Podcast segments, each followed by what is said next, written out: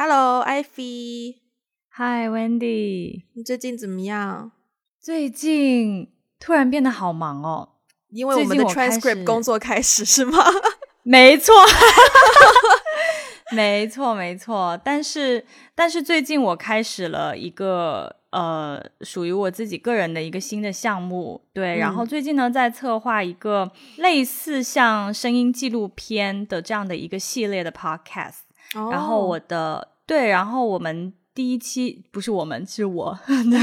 然后第一期的第一期的主题呢是会去报道一个就是关于心智障碍的这个群体嘛，对，然后呢，所以我最近就做很多很多的采访，呃，所以这个星期我采访了一个一个人，然后他是一个呃脑瘫患者，但是他非常的厉害，他是。呃，已经博士毕业了，然后现在是一个软件工程师。对我就是上周跟他做采访的过程当中，其实他是我呃认识的第一个算是残障人士吗？就是其实我我认识很多残障人士，但是第一个是跟我有这种比较深入的谈话，然后是以朋友的身份这样子有有深入的谈话的一个人，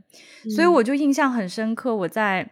嗯，跟他聊完之后啊，我就说我可以拍一段你的小视频嘛。然后他是骑那个三轮车过来的，其实他可以走走回家，但他因为要拄拐杖，所以走路不是很方便，他就嗯骑骑车。但是因为他又不能骑那种一般的自行车，因为他的呃手脚对没有办法平衡，他就一定要骑那种三轮车比较稳。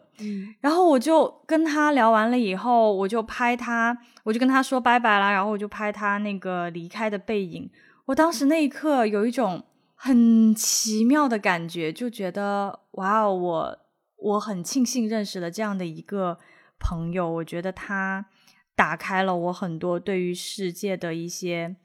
看法和认识。嗯，所以是非常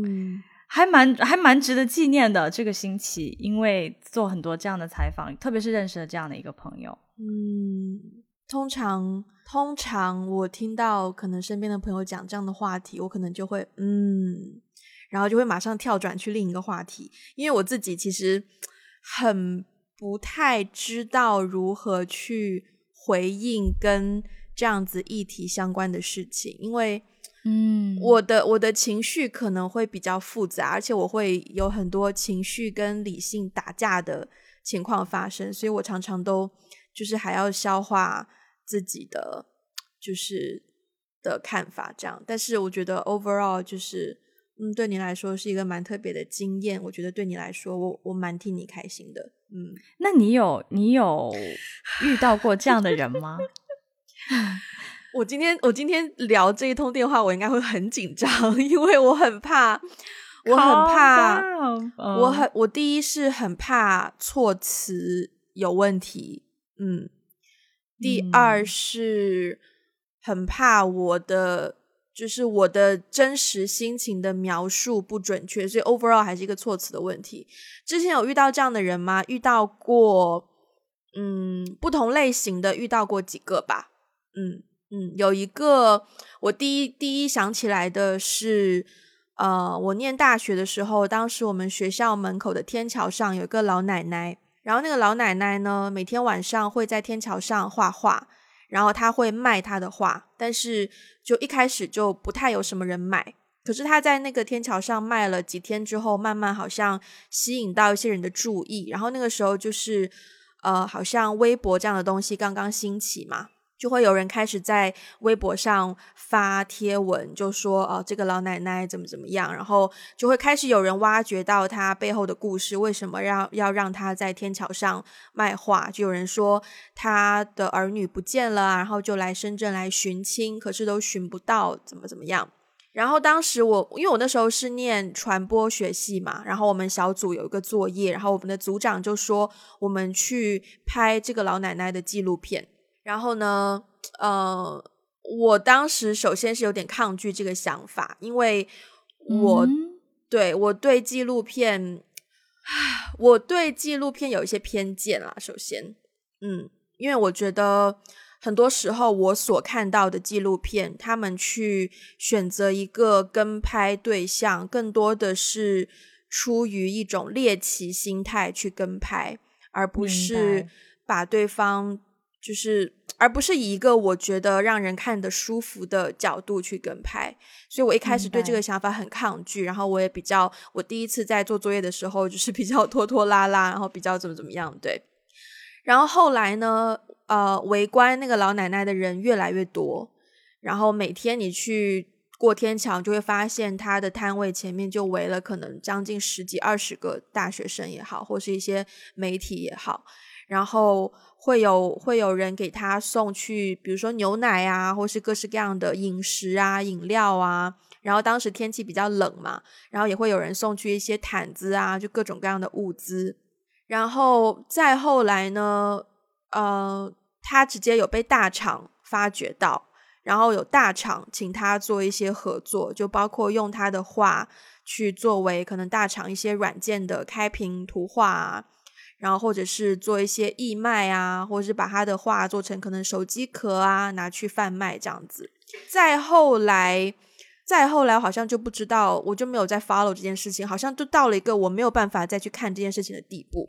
因为整个过程当中有非常多的点是我自己不太能够接受的，就是首先他不是那个天桥上 唯一一个的摊贩，嗯，那为什么只有他可以引起这么多的嗯关注？对，嗯，然后其次就是如我我我会设想就是说，如果我是他的话，就我先不说可能我跟他有一样的背景要寻亲或什么的，就如果我是一个在天桥上画画的人，好了。我之所以这样做，是因为我认可我画画的功力，所以我希望大家对待我的方式是，呃，买我的画就好。然后我不希望大家关注我，是因为我的其他的一些特质，就可能我的背景故事啊，或是我的年龄啊，或是我我好像呃有点，嗯，可能有些人会觉得我很可怜呐，这样子。所以，因为这种种种的想法，我最后就我好像就买过一次啊那个老奶奶的画，然后之后我就没有再去关注过这件事情了。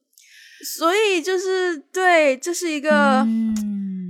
嗯，我只是我刚刚也只是讲了讲，就是在整件事情当中我看到的以及我的想法，我其实到现在都不知道正确对待这种。这种人或者这种事情的态度应该如何，或者说正确的做法应该如何？但我只是能够分享一些我的想法而已。对啊，嗯，我我我，天啊，我有好多东西想要回应。我们涉及到你的专业范畴。对对对，因为因为这个真的是在我的工作范围内。嗯，就是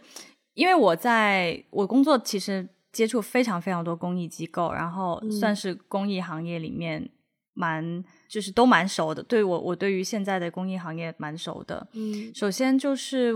你刚才讲到说，你对纪录片可能有一些你的偏见，然后这偏见是来自于因为看到很多人他在是抱着一种猎奇的心态去做这件事情，而导致你你有这种就是就是不是很好的感受。我完全可以理解，其实很多做公益的人也有这种想法。就是是可能会去拿一些边缘的群体啊，会去拿他们的一些生活状况去炒作，或者是消费他们的生活状况，然后为自己的 branding 去获利。这种这种动机和这种行为，sadly but true 很常见。嗯，然后我也很反感。对，所以其实可能因为。像比如说，我现在啊，如果我在路边遇到，以前小时候在深圳，我不知道你有没有遇到，我经常遇到，我一出地铁口或是在天桥什么某个地方，就会有一些小朋友过来说：“姐姐买花吗？”你有遇到吗？我遇到非常多，特别是当你跟男生同行的时候。对，对我我觉得我觉得男生会比较尴尬，所以我通常都会说不用了，谢谢。就我我会先说不用了，谢谢，因为男生拒绝就会显得他好像很没有同情心一样。没有，我之前是，我之前是会，我譬如说像华强北这样子的地方，然后我们如果要穿梭华强北的话，我看到前面有可能卖花的小朋友，我就会马上跟那个男生就是隔个十万八千里让他先走。感觉感觉要遇到狗仔，感觉谈个恋爱啊，仿佛要遇到狗仔，然后立刻躲闪开。你继续说你刚刚说的。我刚刚说对，就是因为可能我现在已经在这个行业里面有好好几年了，嗯，就是从我开始接触公益行业到现在，应该有十多年了。我现在看到这个问题跟。嗯嗯，真的耶！我就笑，就是稍微嘲笑一下你的年纪，但是又我我其实 对，其实我我没有五十多岁啦，但是 我只是接触这个行业年纪比较早而已。嗯，OK，呃，所以可能因为我自己现在工作的跟这个行业关系非常的大，所以呢，我我看待这些问题，包括包括不是每年那个那个所谓的九九公益日，我不知道你你有没有？我没有听过哎。哦，OK，好的，我不会给他打广告的，因为我我并不是特别 buy in 这个 concept，但是但是对，anyway，就是就是每年都会有一些特殊的时期，然后呢会去号召大家一些一些社交媒体啊，就会号召大家去献爱心啊，去怎么怎么样。我其实现在遇到，比如说在路上看到一些呃，不管是无家可归的人，还是一些像这种就是要要我买花的。小朋友啊，对，或者是一些也也有一些残障人士，他会在在附近，在在在天桥路边，就是去会做一些表演，然后希望大家去给他捐钱，或是网络上的这种。我的第一反应可能更多的是说，嗯，他背后的那个系统性的问题是什么，出在哪里？如果是要为一些公益项目、公益机构捐钱的话，我会非常仔细的 看那个项目。的所有报告的运作过程，因为对我来说看的很快，就是我一看我就知道他们做的怎么样，我我不需要花很多时间。比如说他们的一个财务的透明度，他们的项目的成效，他们怎么使用自己的资金，他们做什么样的项目，因为有很多项目一看就知道它很没有逻辑。所以对待一些这种项目的话，我我我不太会，就是因为我觉得人的，其实就回到今天我们聊聊到的一些话题吧，就是。跟你刚才提到说跟自己很不同的人不知道要怎么相处，我觉得我刚在这个话题是，你刚 可能前面我们闲聊的时候提到吧？哦，sorry，嗯，对，就是以前以前小时候好像在路边遇到这样的人，我记得我妈妈就会说啊，你要对人有同情心，你记不记得看到有困难的人要帮助？你记得我们小时候可能小学的时候。每一年都会有捐款活动哦，我记得，但他虽然说是他就是口头上是不是口头上，就是形式上就是说大家自愿啊，捐多少是多少，但其实没有人不是那么捐的，对对，其实每个人的，而且常常就是大家会可能老师或是一些长辈呃成年人会用到的字眼，就是嗯，就是嗯。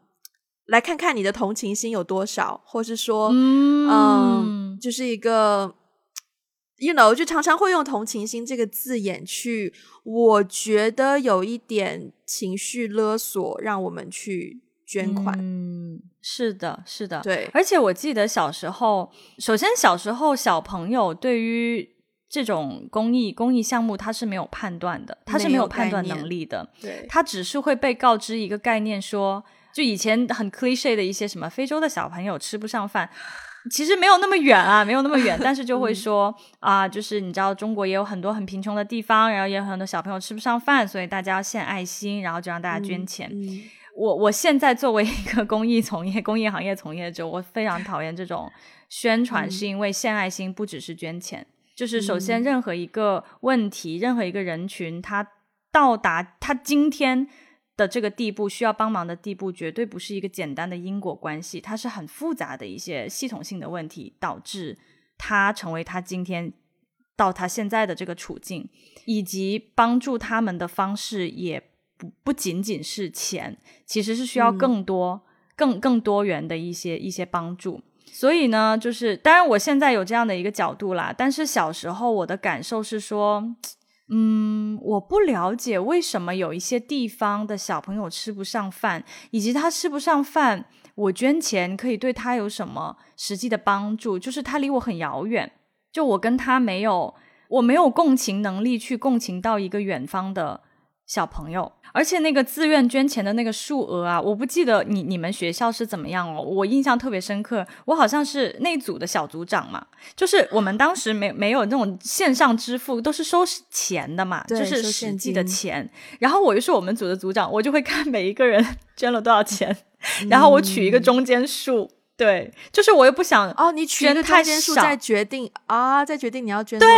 对啊。就比如说，我们那个组里面有十个人，然后有有一个嗯小富豪，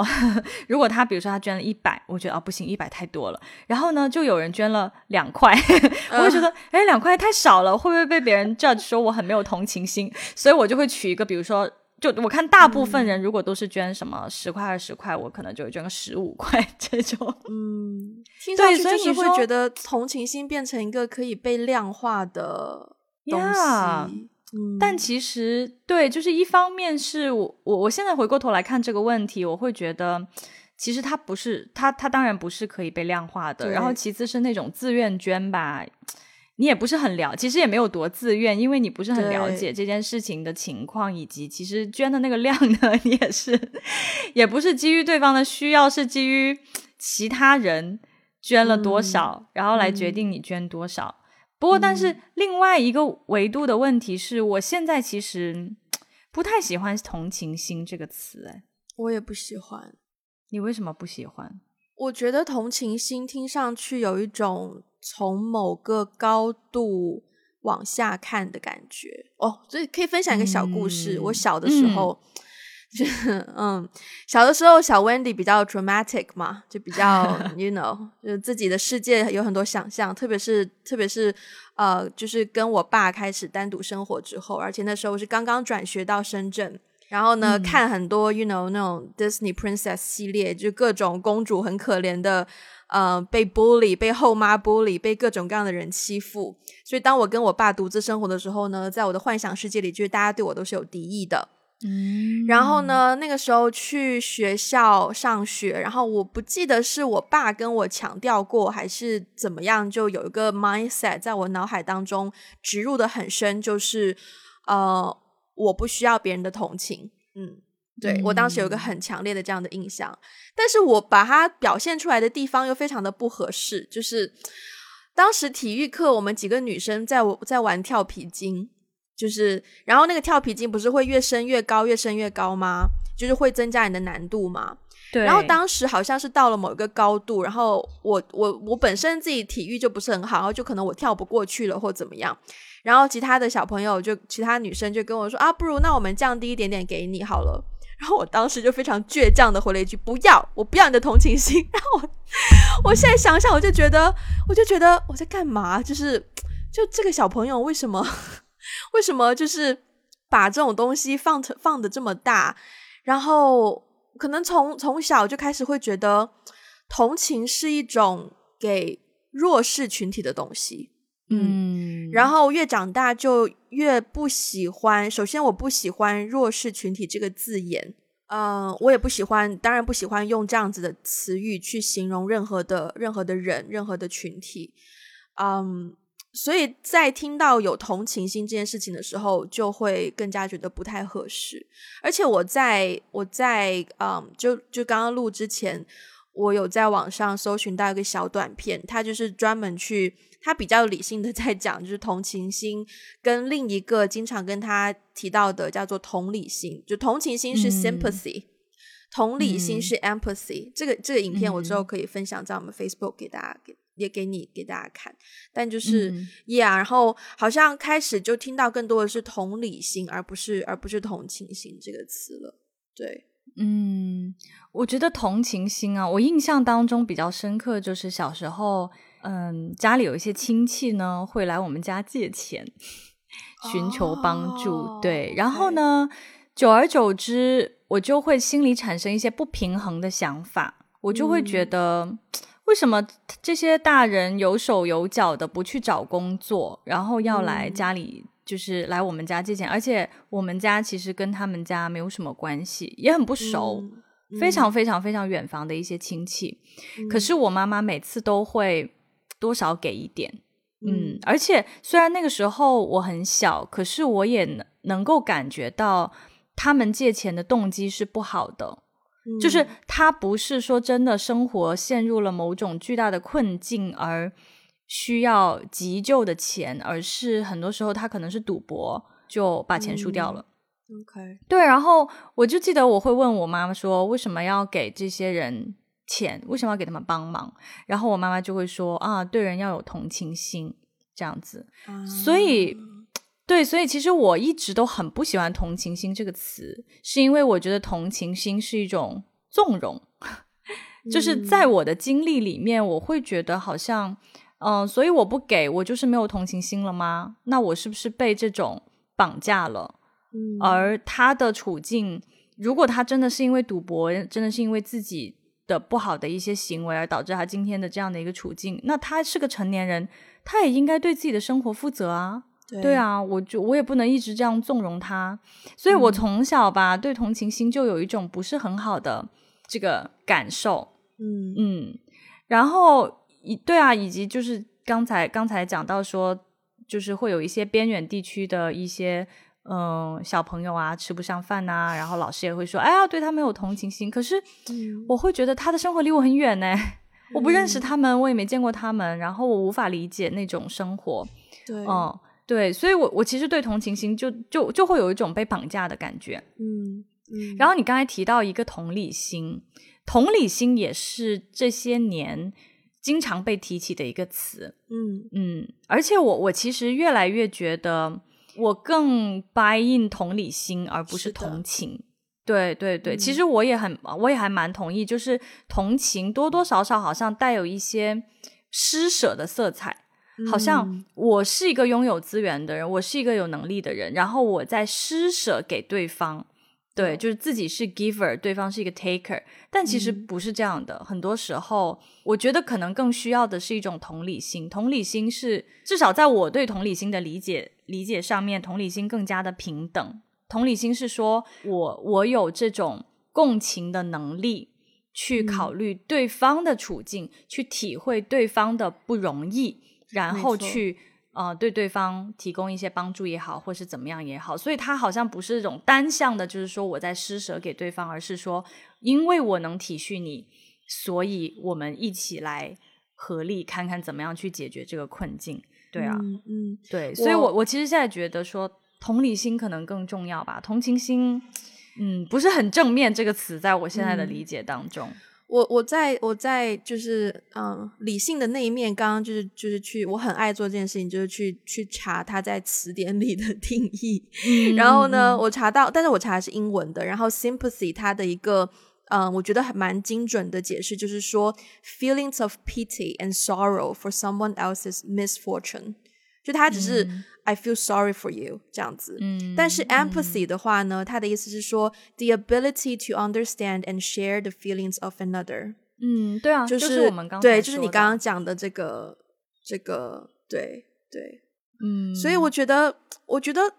对我我我同意说同理性更加重要，而且，嗯，因为在我的我的工作的状态下，就是。我需要很多同理心，才可以去把自己带入到不同的角色里面。就这个，对于演员或者是导演或是编剧，可能摄影都很重要。就是，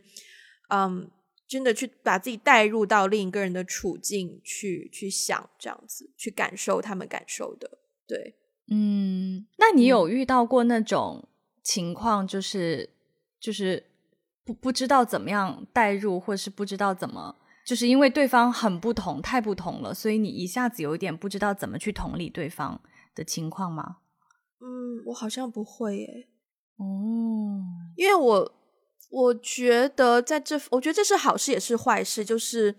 嗯，就是想很多这个方面。我常常会一看到一个人的，虽然我不知道准不准确。但是常常一看到一个人，他身上的某个特质，你就会，我就会很快的，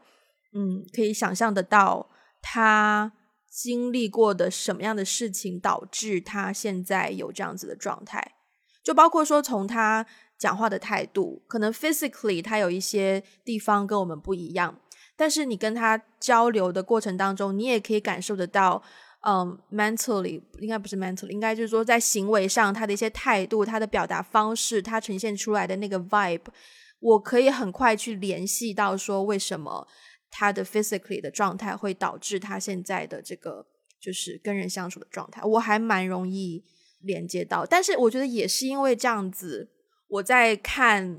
嗯，我很清楚一个画面，这很多年前应该是两千零八年北京奥运会的时候。因为奥运会之后会有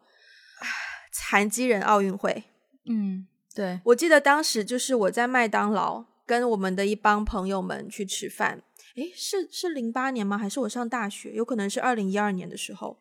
应该是二零一二年的时候。然后大家在大家在麦当劳吃饭，就是随随便便吃嘛，对吧？就开开玩笑，嘻嘻哈哈。然后吃完要走的时候呢，麦当劳的电视里面当时就在放残奥会的一些精彩片段。就你会看到很多人可能，嗯，可能田径比赛之后在冲终点线呐，或者是就那种奋力一击、奋力一搏的那种画面，那种非常多的这种精彩的 shot，就是做成一个 montage。我当时看那个，我差点就哭出来，因为我对我当那个，我觉得那个画面对我来说要承受的东西太多了。就是我的，我当时应该最最主要的想法就是，我的天呐，就是。这么多的人，他们因为本身自己 physically 有一些跟正常人不同的点，然后他们选择说，嗯，即便如此，依然要 可能追求自己喜欢的体育事业，或者是通过体育去证明自己的能力。这么多的人，这么多这种这么浓烈的情绪在里面，区区十秒钟的画面就把它浓缩在一起，所以我就觉得那个浓缩对我来说太冲击了。然后我也是那个时候觉得，我可能在这种程度，我我我我其实没有办法去看残奥会的比赛，就是我自己觉得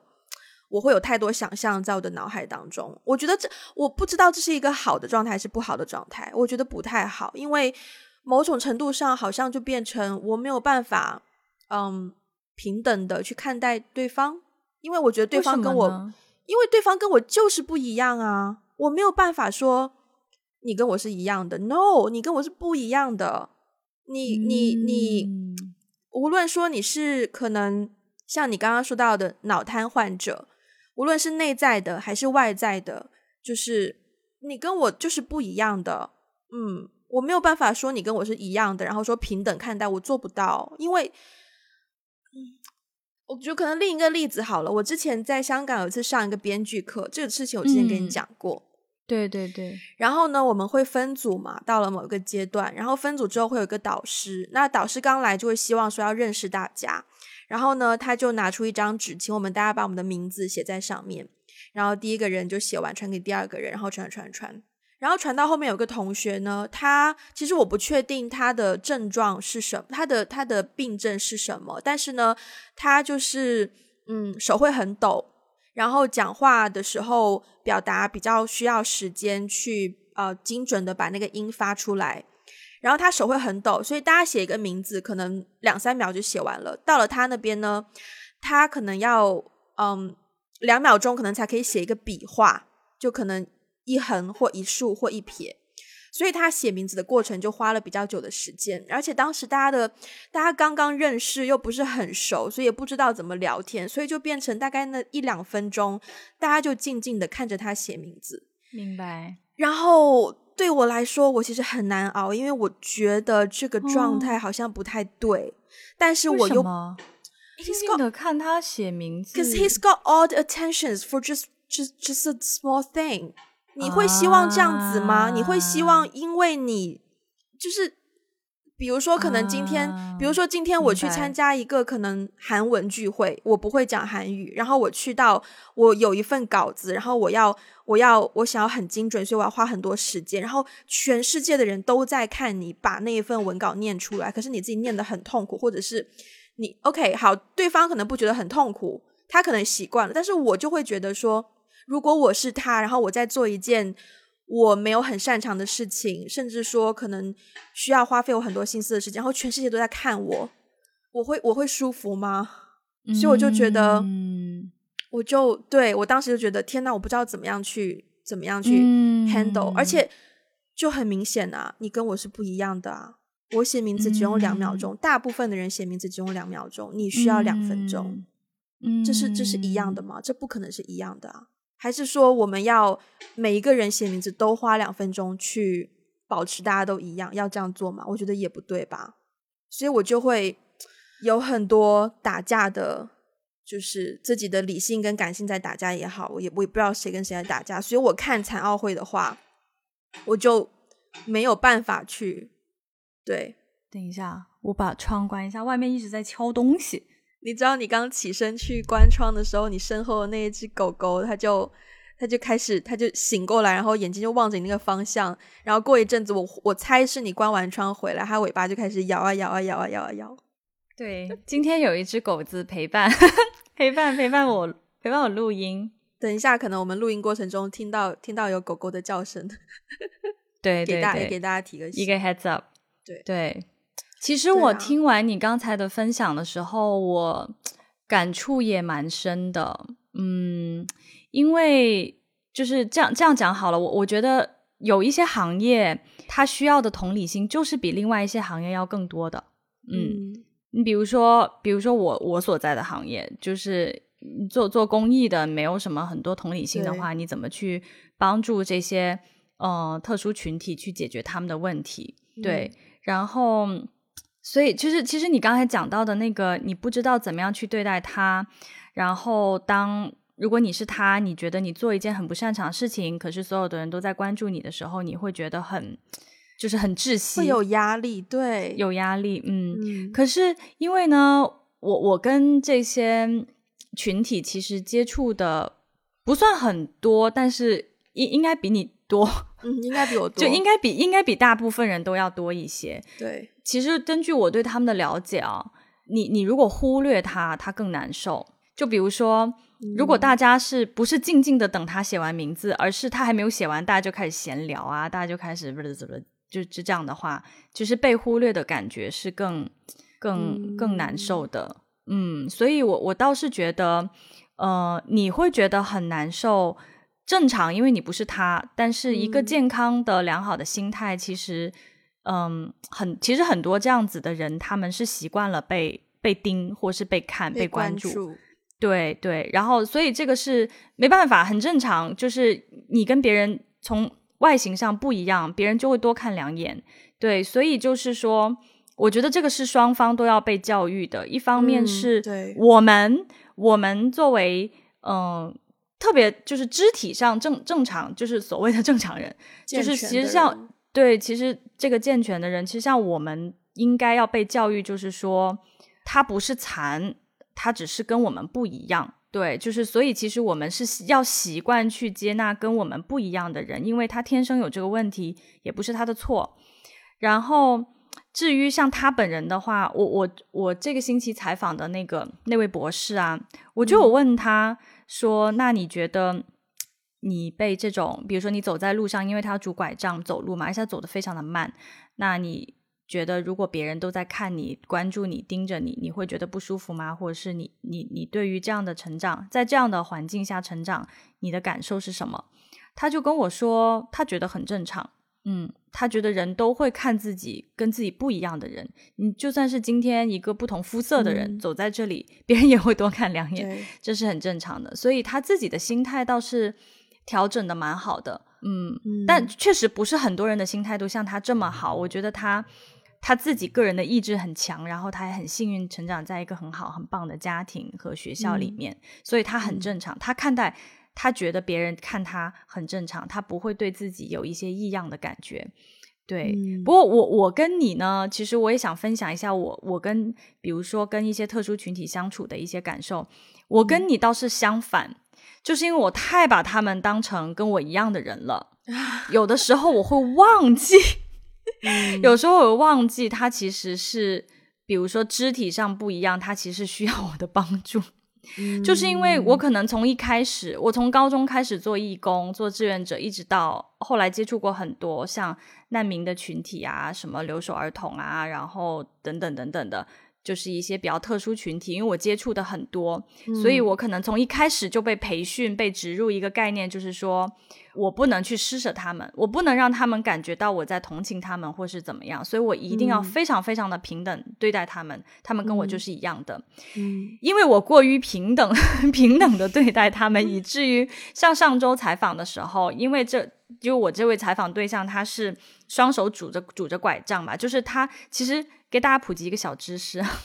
脑瘫不是智力问题，只是这个这个名字的起这个名字其实是会误导一些大众。其实，嗯，大部分的脑瘫患者呢，他们是只是肢体不协调而已，他只是比如说没有办法控制自己的肌肉，所以他说话发音会不清楚，然后他的手他的手指可能不灵活，他的腿可能是歪的之类的，但是他的智力没有一点问题。然后呢？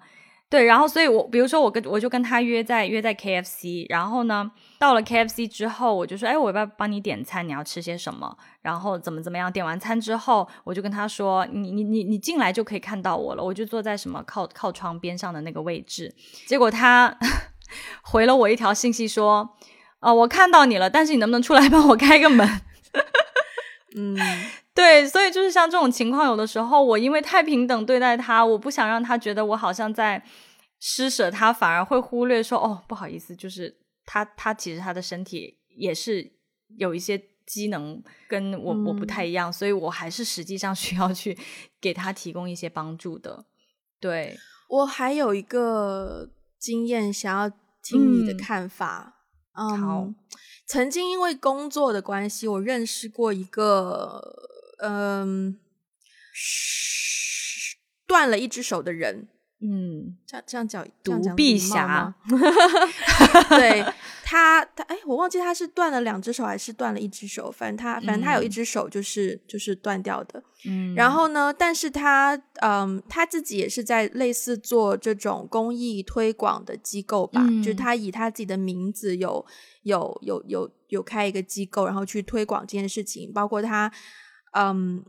当时认识他，就是我们我们我们有在寻求一些跟不同机构的合作，然后他就很大方的，嗯，介绍他自己跟我们认识啊，介绍他自己的机构跟我们认识啊。然后我当时的态度会觉得这个人非常非常的正面，就是嗯，好像他不会觉得自己在某方面有缺陷，然后就比较不好意思或怎么样，完全没有。by 我说完全没有是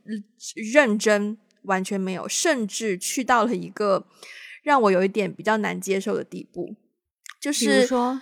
首先，比如说，他一年，我当时刚刚加他的微信，他大概隔三差五就会很明显群发一条关于他活动的消息给微信的所有联络人。Maybe 不是所有联络人，但是我隔三差五就会收到，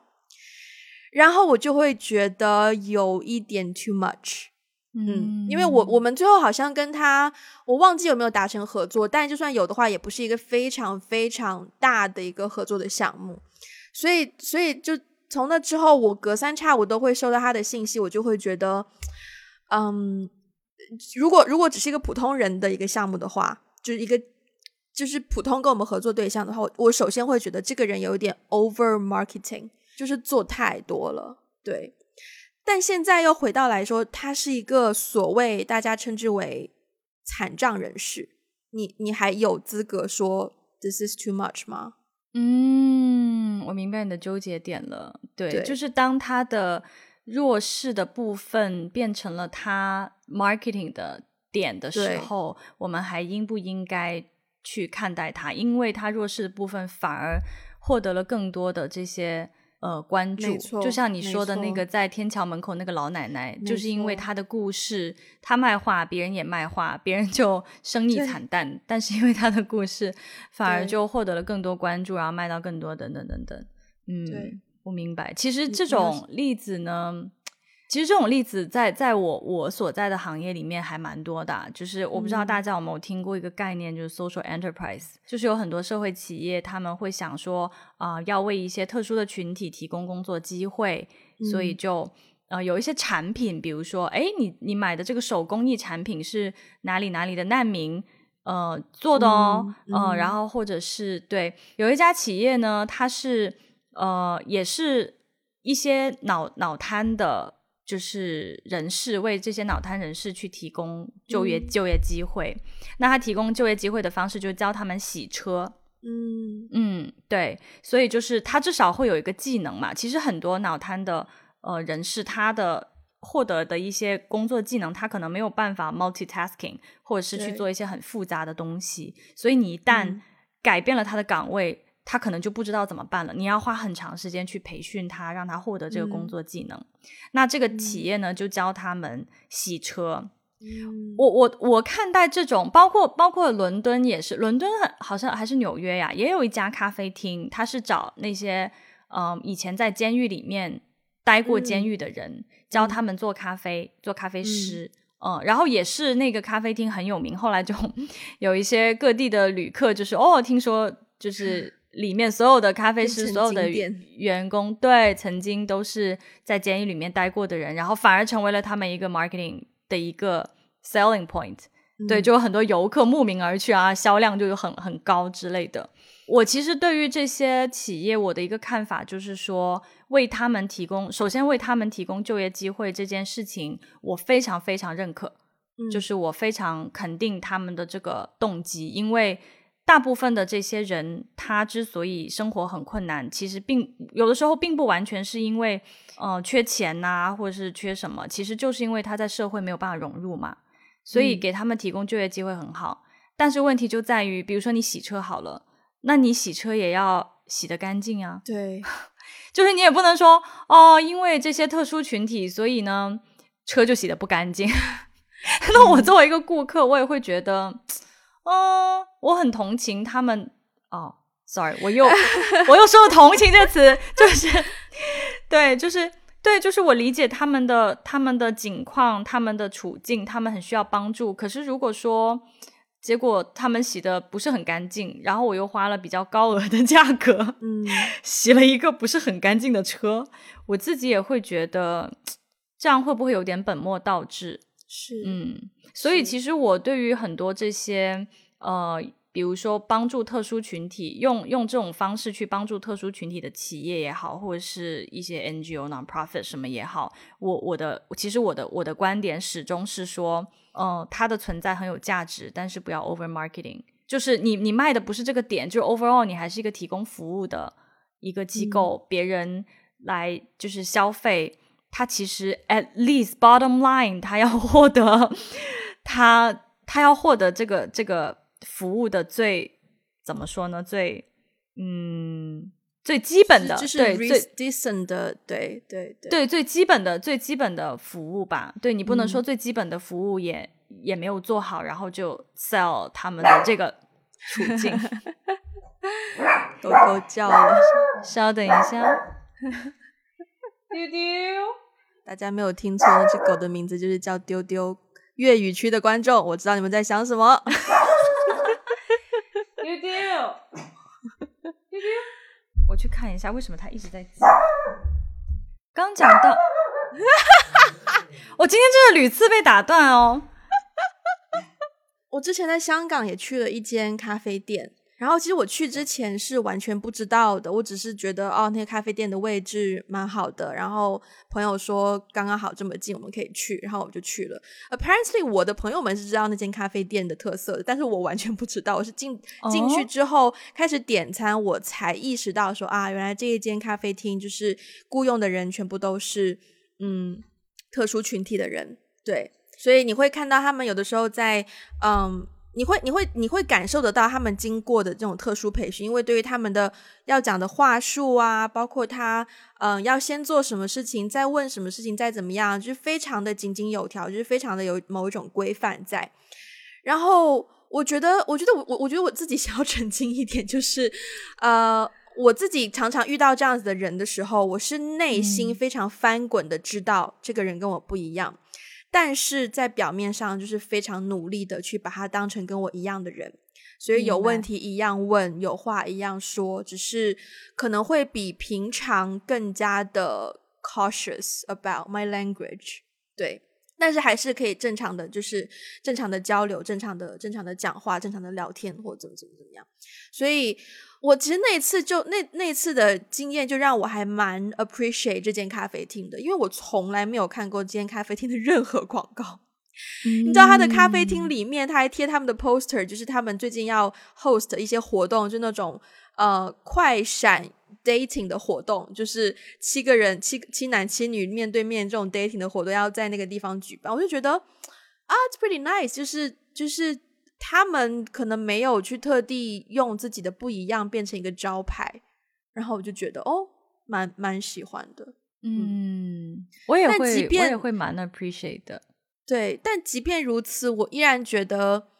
嗯，至少我自己觉得，我需要被教育到更多，就是关于如何跟，就是跟自己可能在在 physically 不一样的人的相处模式，就包括，就其实不不单只是说可能，嗯，physically 上有一些有一些呃有一些呃不一样的人，包括可能说不同。不同种族的人，或者是不同背景的人，对，都需要被都需要被接受到更多这样子的教育。嗯嗯，但是我想说，其实你做的很好啊，就是因为你不常对啊，因为你不常接触他们。其实我我觉得很正常。我第一次接触嗯特殊群体的人，我我说实话，我有点害怕。嗯，虽然那已经是十几年前的事情，没想到我已经。感觉我是一个五十岁的人，对，其实 其实第一次接触肯定会害怕的，因为你你不熟悉，他们其实不经常出现在你的生活当中，所以你有这个 aware awareness，你意识到哦，他们跟你不一样，这是很正常，这是正人人的正常反应，但是你努力的在克制自己，让自己表面上没有。没有当成他们是不一样的人，你还是正常的把他们哦，他们就是给你点点餐而已，你就正常去点餐就好了。我觉得你的行为是对的呀，其实是很，其实其实你已经做的很好了。对，对啊，就是也也也不用说刻意为了让 让自己更加平等，就是每每每天去找他们聊天，这样也有点 too much。他也他也觉得你的动机很 suspicious。我我其实想要分享的是，对我来说，呃，跟跟我自己很不同的群体相处，可能反而是不管是肢体上还是智力上的这种特殊，我觉得还还还 OK。我我想分享的是，我工作以来啊，会遇到一些群体，就是他他不是他不是肢体上。跟我不一样，而是他的整个生活环境就跟我非常不一样。我之前不是因为工作关系经常去农村嘛？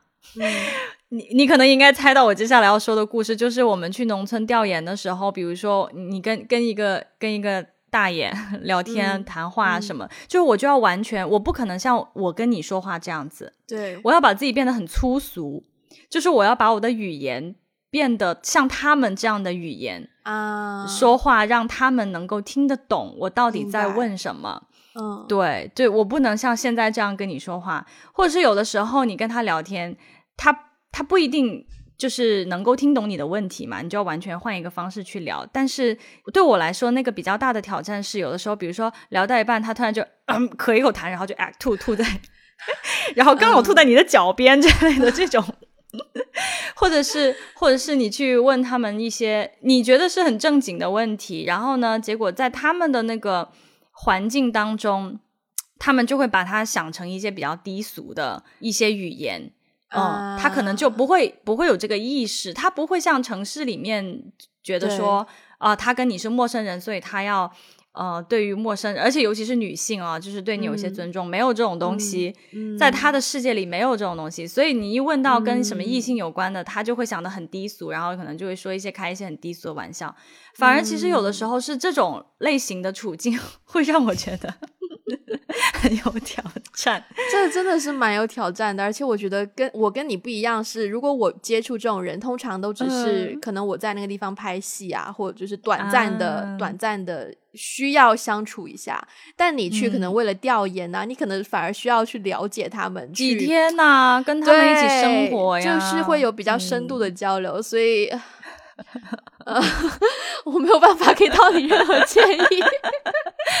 是是是是，不过我现在已经，不过我现在已经就是释怀了，或是有一些情况让我觉得，嗯，我到现在也不知道怎么样去去处理的一些状况。其实我们调研有一些地方家暴问题蛮严重的，嗯，就是太太都不会跟我们坐在一个一个水平线上，他们跪着或是怎么样的。有的时候就是她的丈夫对她说话很粗暴，我有的时候就忍不住想要。也不是也不是发火，但是有的时候就是忍不住想要教育，对，想要去干涉一下这件事情，这个是不对的。可是那个场景很有挑战的是，可能在座所有的人他们都习惯了，只有我觉得是不对的。但我又是个外来人，对对方对方就会觉得你有什么资格干干涉我？这是我们的生活习惯，你不要拿城里的那一套，你不要拿什么的那一套来。judge 我们对这种的这种冲突，其实对我来说是工作当中比较难的一个一个一个一个难点吧。所以我有的时候也会对我来说，那个同理心更多的，我我会有很多这种对于自己同理心的反思，就是说，OK，如果我是那个太太，我生活我在那样的家庭环境下被教育，我我的婚姻是这个样子的，我的。我的村里人可能会怎么怎么看我？我就是处在这样的一个环境的，对我来说，我是没有勇气去突破这一切的。嗯，所以其实我常常需要告诉自己，让自己进入到对方的那个处境下去理解他做这件事情有多难。嗯，那比如说，如果同样的事情发生在我身上，我可能就对吧？如果如果我我在一段亲密关系当中被粗暴 对待，我们直接就 怎么怎么样了。但是对于他们来说，他不会想到这样做，然后而且他可能也会对他来说需要更大的勇气、更大的突破去做到我做到的事情。对，所以我常常会提醒自己，就是说不要理所应当的认为对方要怎么怎么做，而是我要怎么样去理解他的处境，然后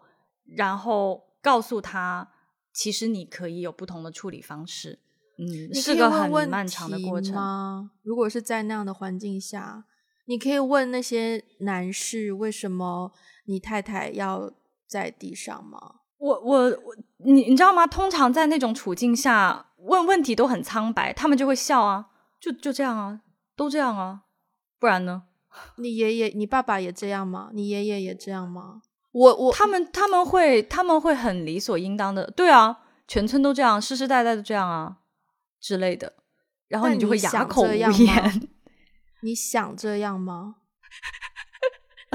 等一下，刚刚卡住了。你刚刚问的是什么？我我会我说有没有机会说可以问那个男人说你想这样吗？我觉得对于以以我对他们的了解哦，他们没有想过想不想这个问题。对，那我觉得我觉得。这个就就是就是有一点有一点就是太依靠我们自己的想法。嗯，我可以我可以问，但是呢，其实很多时候家庭关系是蛮蛮难聊的。嗯，因为家庭关系是是的，就是就一个外人，对，就是一个外人去跟他们聊这种家庭关系，其实有的时候。会有一些侵犯感，就是我我会担心我我的提问会对对方造成一些嗯侵犯感，对，而且很多时候 就是跟他们聊天的那个逻辑，他他是因为太理所应当了，所以他都不知道怎么去理解你的这个问题，就是哪有想不想的，都这样啊，嗯，任何任何问题都很容易进入到这个 死胡同里面，嗯。我也只是从一个，就是如果我要写一个这样子的剧本，我会希望，我会希望我的角色可以，就是从哪个方面去去发挥一点这样子的功能去，对，但的确是，嗯，的确很难。我们今天这个节目真的聊到一个非常聊到一个啊，对，我已经不知道怎么，我已经不知道怎么不知道怎么收尾，啊。资源太少了，我觉得在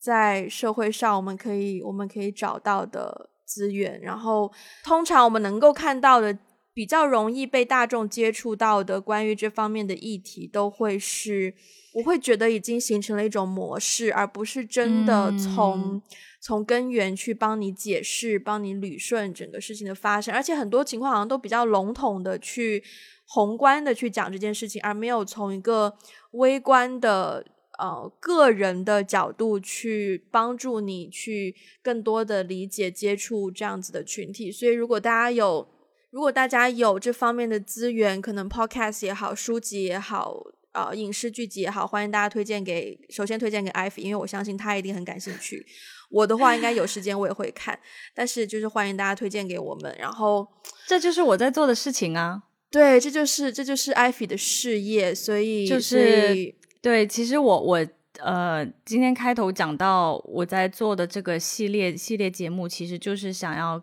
跟大家去呃展展现更多的面向吧。就是就像你说的，现在很多人在谈论一些特殊群体或者谈论一些话题的时候，他都太过于。